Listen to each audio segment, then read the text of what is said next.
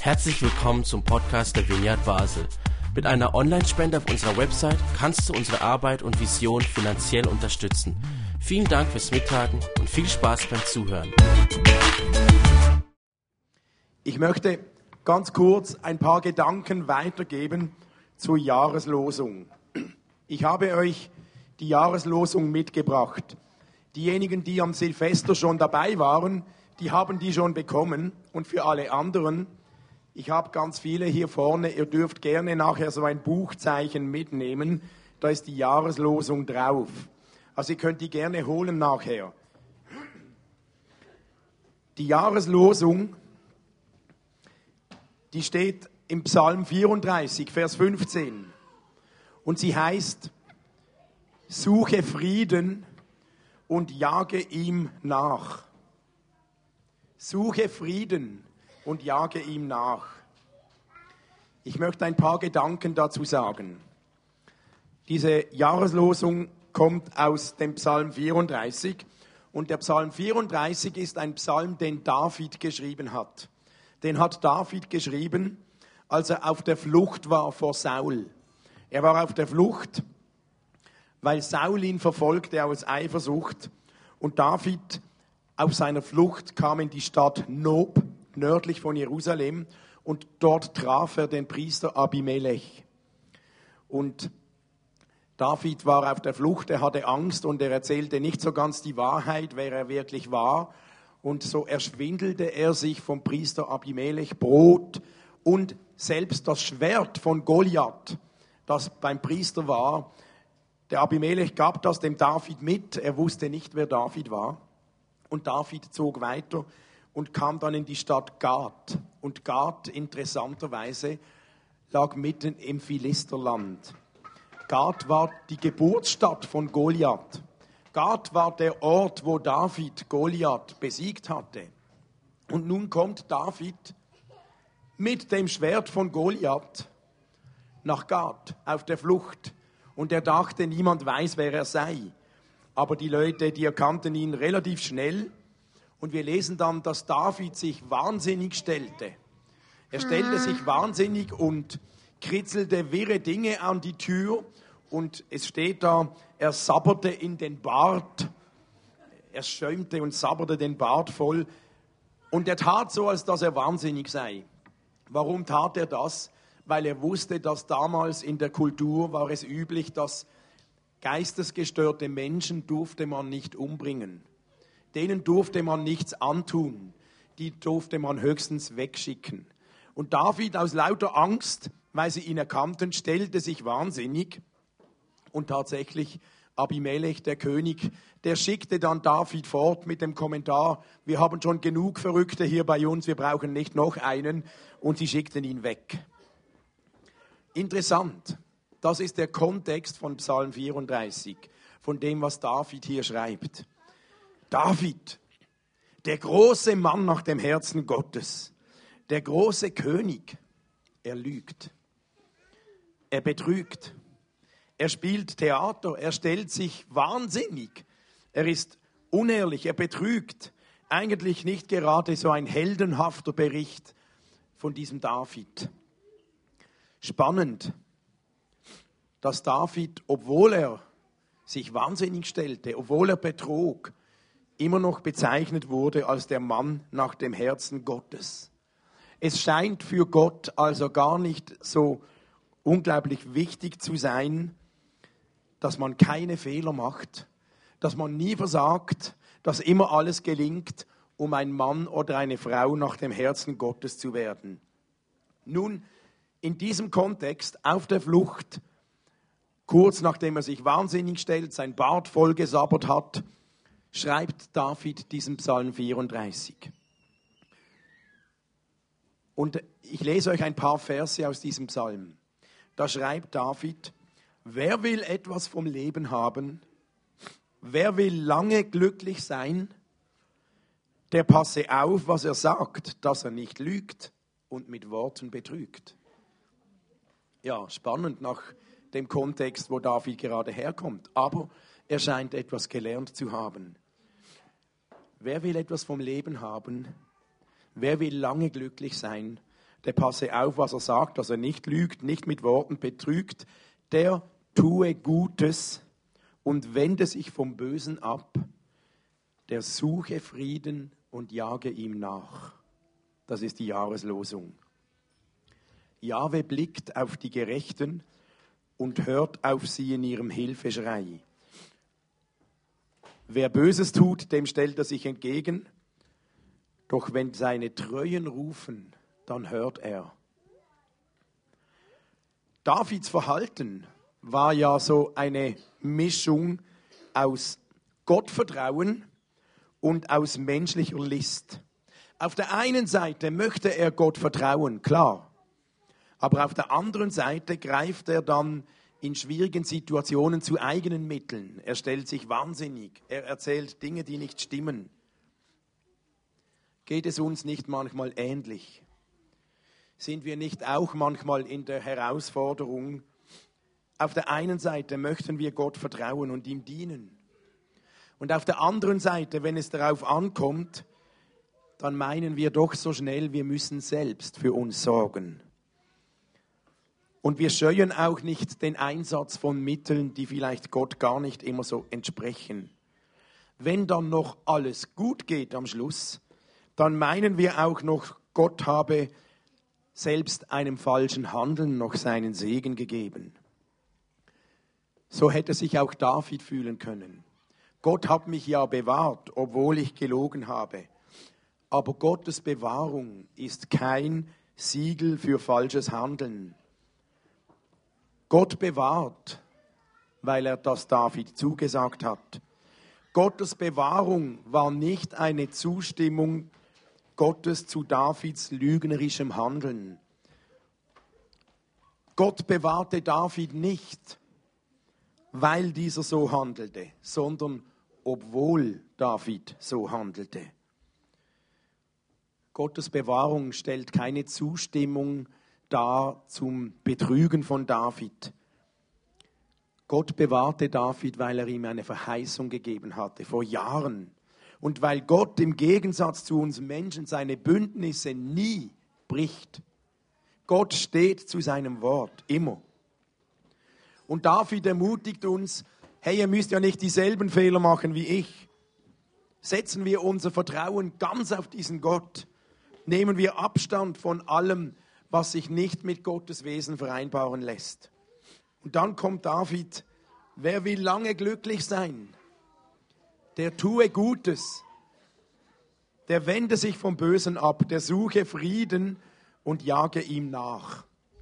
Das ursprüngliche Wort für Frieden war das Wort Shalom. Und Shalom bedeutet viel mehr als die Abwesenheit von Streit oder Krieg. Shalom beschreibt etwas ganzheitliches.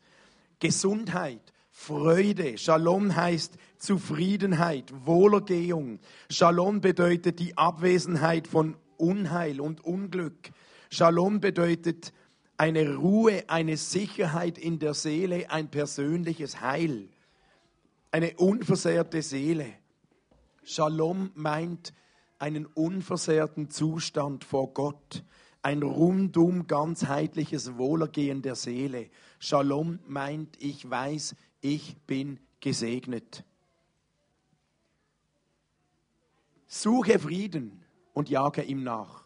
Anscheinend muss man Frieden suchen muss man diesen Shalom suchen. Er liegt uns nicht nur vor den Füßen, der fällt uns nicht in den Schoß. Suchen ist etwas Aktives, man muss etwas dafür tun. Man findet das, wenn man etwas sucht, nicht nur durch Abwarten. Jetzt suchen und nachjagen. Vielleicht habt ihr schon mal gesehen, wie ein Gepard eine Antilope jagt. Ich habe da ein bisschen gesurft und auf YouTube gibt es so Filme, das ist unglaublich. Wenn ein Gepard eine Beute vor Augen hat, dann ist er total fokussiert. Jeder Haken, jede Richtungsänderung, jeder Sprung, jedes, irgend, jede kleinste Bewegung sieht er, ist fokussiert und macht sie mit, macht alles mit. Jagen ist eine Sache der Fokussierung, der Aufmerksamkeit. Man muss schauen, wie sich das Ziel bewegt. Und wenn David sagt, jage dem Frieden nach, dann ist das eine Aussage über unsere Fokussierung. Wenn wir Frieden nachjagen wollen, dann müssen wir jeden Haken, jede Richtungsänderung, jeden Sprung mitmachen, kopieren, gestalten. Und wisst ihr, wenn man einem Ziel nachjagt, dann geht das nur, wenn man es ganz klar vor Augen hat. Dann muss man klar fokussiert sein, sonst verliert man die Spur. Und wenn David uns ermutigt, suche Frieden und jage ihm nach, dann meint er, schau auf den Frieden, sei fokussiert auf den Frieden, wobei nicht mal nur auf den Frieden, sondern auf den Friedefürst. Schau auf den, der der Friede selbst ist. David ermutigt uns, auf diesen Gott zu schauen, unsere Augen immer auf ihn gerichtet zu haben und jede Änderung nachzuverfolgen, jeder Bewegung mitmachen. Ich habe mir gedacht, ich will diese Jahreslosung zu meinem Programm machen im 2019.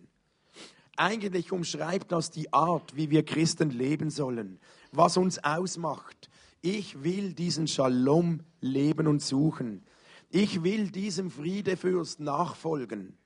Ich will auf diesen Gott schauen. Ich will Jesus in meinem Blickfeld haben.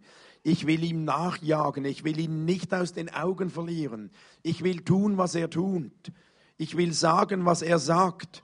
Ich will so mit Menschen umgehen, wie er mit Menschen umgeht. Ich will fokussiert sein. Wenn ich nicht fokussiert bin und ständig diesen Shalom, den Friedefürst, Gott selbst, Jesus vor Augen habe, habe ich keine Chance, diesem Frieden nachzujagen. Und es liegt ein Geheimnis darin. Je stärker wir fokussiert sind, je stärker dieser Shalom vor unseren Augen ist, desto stärker färbt er auf uns ab, desto stärker prägt er uns, formt uns, macht etwas mit uns. Denn das, worauf wir schauen, das prägt uns. Wir können uns entscheiden, worauf schauen wir. Wir haben ein herausforderndes Jahr hinter uns, der Wechsel von Martin und hier ins Royal und alles. Aber wir entscheiden uns, worauf schauen wir. Schauen wir auf das, was nicht mehr ist, Schauen wir auf das, was hinter uns liegt, oder schauen wir vorwärts? Schauen wir auf den Shalom? Schauen wir auf den Friedefürst? Sind wir ausgerichtet auf den, nach dem wir uns ausrichten? Und ja, ja, ich will auch dieses Jahr ein Jahr, wo ich diesem Shalom nachjage. Ich will in diesem Jahr ein Jahr einen Glauben leben, der Ehrlichkeit fördert, wie David sagt, willst du glücklich sein? Schau, was du sagst. Betrüge nicht. Ich will einen Glauben leben, der ehrlich ist. Ja, ich will auch in diesem Jahr Gutes tun und mich vom Bösen abwenden. Wir haben im letzten Jahr viel darüber gesprochen, was das bedeutet. Ja, das ist auch dieses Jahr dran, denn ich will den Shalom vor meinen Augen haben. Ja, ich will treu sein und zu Gott rufen und bei ihm Hilfe suchen und nicht bei unseren eigenen Kräften. Und ja, ich will Jesus vor Augen haben. Von ihm will ich lernen, auf ihn will ich hören, ihn will ich beobachten, ihm will ich nachjagen. Das soll unser Programm sein in diesem Jahr. Diese Gemeinde gehört ihm.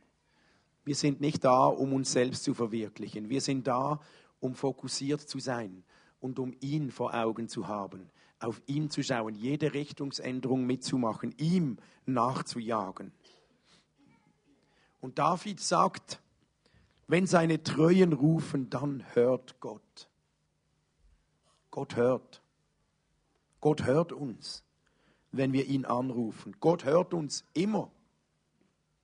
Immer, wenn wir rufen, hört Gott ob die Schwierigkeiten noch da sind oder nicht, ob Besserung eintritt oder nicht, Gott hört. Und Gott garantiert uns, dass er bei uns ist.